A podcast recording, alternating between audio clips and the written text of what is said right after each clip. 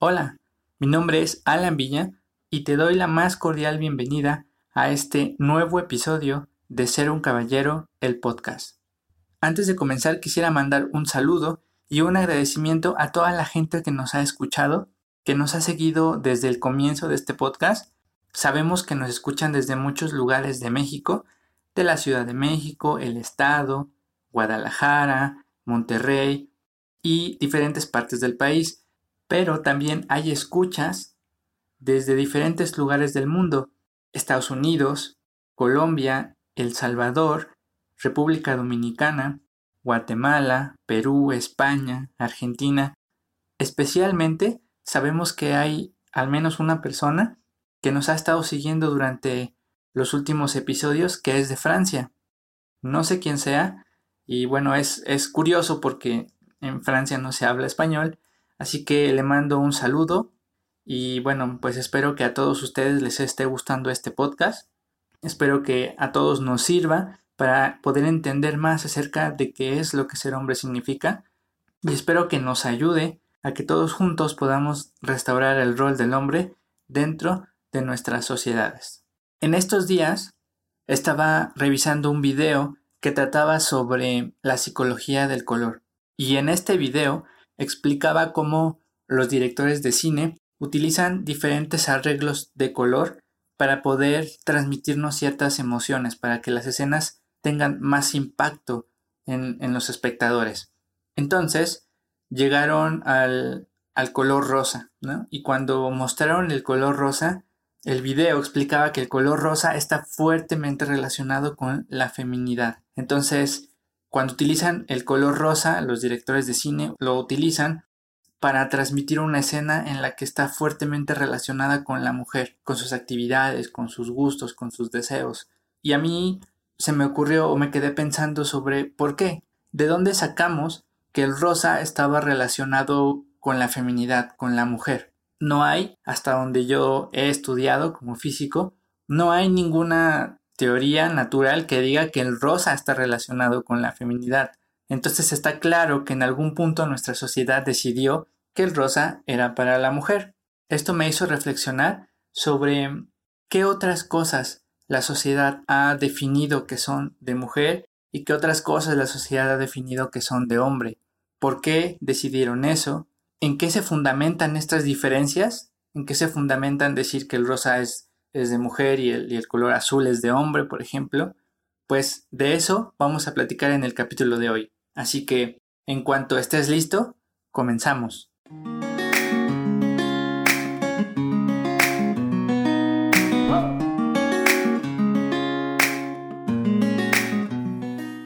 En este nuevo episodio, ya el episodio número 8, vamos a reflexionar acerca de lo que es la masculinidad voy a tratar de explicar de forma lo más clara posible qué es la masculinidad, qué es el género, cuáles son las diferencias entre género, sexo y masculinidad y por qué esto es importante para los hombres, porque es importante para poder entender nuestra identidad.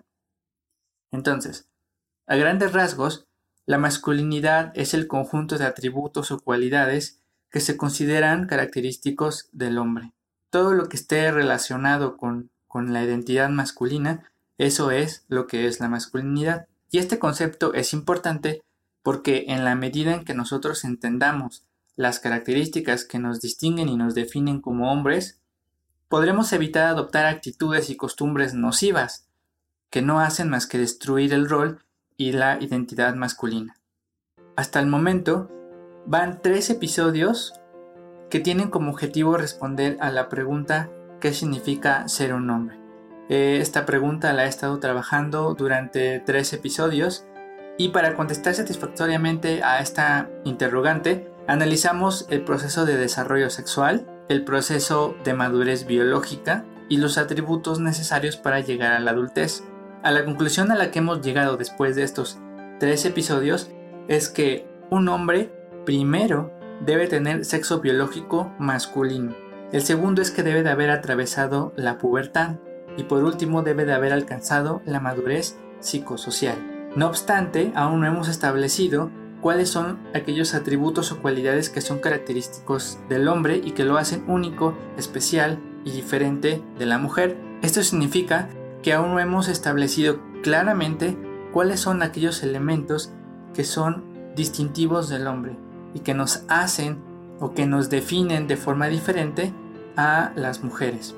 Estos elementos son fundamentales para que como hombres podamos entender qué es lo que forma parte de nuestra identidad masculina. Para desarrollar una idea clara de cuáles son estos elementos que conforman la, identidad masculina, es necesario tener claros algunos conceptos.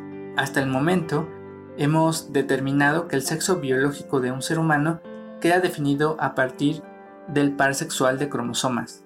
En un proceso de formación adecuado, las posibilidades cromosómicas son XX y XY. Por lo menos eso hasta donde la ciencia ha confirmado. El día que se descubra otra situación, habrá que reabrir la, discusión. Pero hasta el momento solamente son XX y XY. No hay XZ o ZY o, o ninguna de estas combinaciones. Solo son dos. Ahora, debido a la complejidad del proceso de desarrollo humano, también se han observado otras combinaciones como XYY o X0, que es decir, la ausencia de un cromosoma.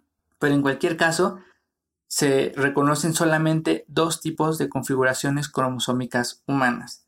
La de un individuo con sexo femenino, al que nosotros nos referimos como hembra, y un individuo con sexo masculino, al que nos referimos como macho. ¿sí? No hay configuraciones cromosómicas que se desarrollen en algún sexo diferente. Además de la configuración cromosómica, son muchos los procesos involucrados en el desarrollo biológico, y se ha observado que se producen desarrollos inadecuados en tales procesos, lo cual tiene como resultado grados intermedios de sexualidad.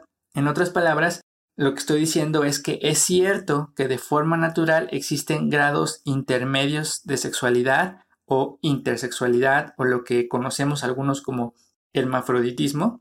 Sin embargo, también es cierto que la ciencia ha demostrado que esto se debe a un desarrollo inadecuado en la formación sexual de los individuos.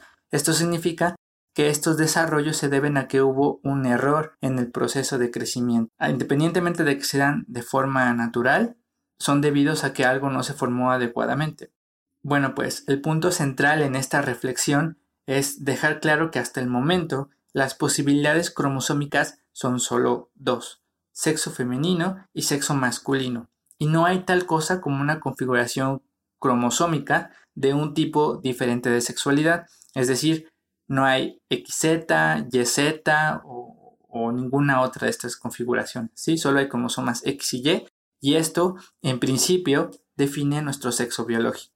Ahora, desde una perspectiva más amplia, el cuerpo de un macho y de una hembra se desarrollan, funcionan y tienen características sustancialmente diferentes.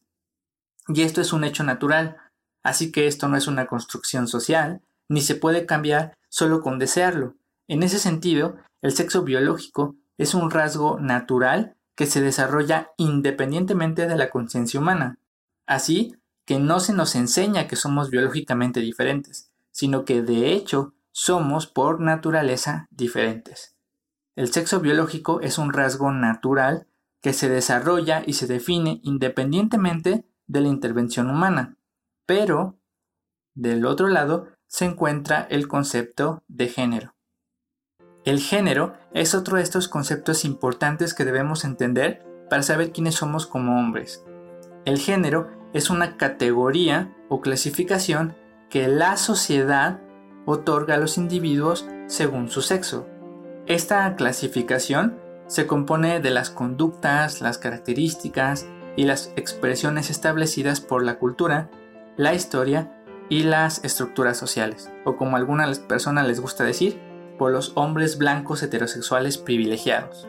En este contexto es que la categoría de hombre y mujer entran en escena, puesto que tradicionalmente para ser hombre o mujer, debes demostrar a los otros miembros del mismo género que cuentas con los atributos y habilidades que se requieren, entre comillas, de acuerdo con esa categoría.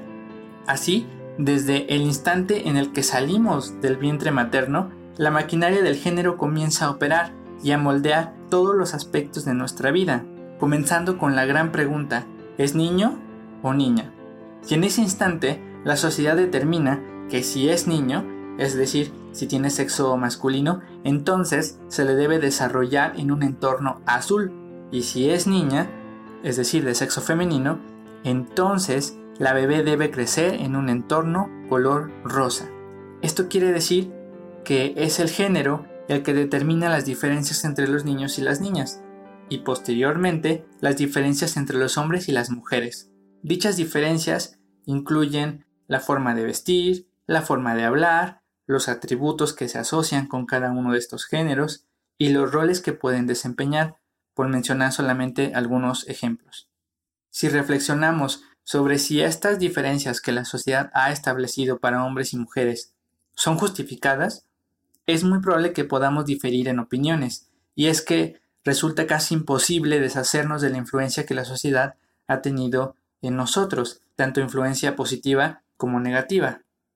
Lo que yo te puedo compartir es mi perspectiva, mi opinión y las posturas que los expertos han adoptado a esta pregunta de si estas diferencias son justificadas o no, aunque ese va a ser tema de otra ocasión. Lo importante es decirte que la sociedad tiene un, fuerte impacto en cómo nosotros nos identificamos como hombres y cómo nos identificamos como mujeres, y que estas diferencias son construidas por la sociedad.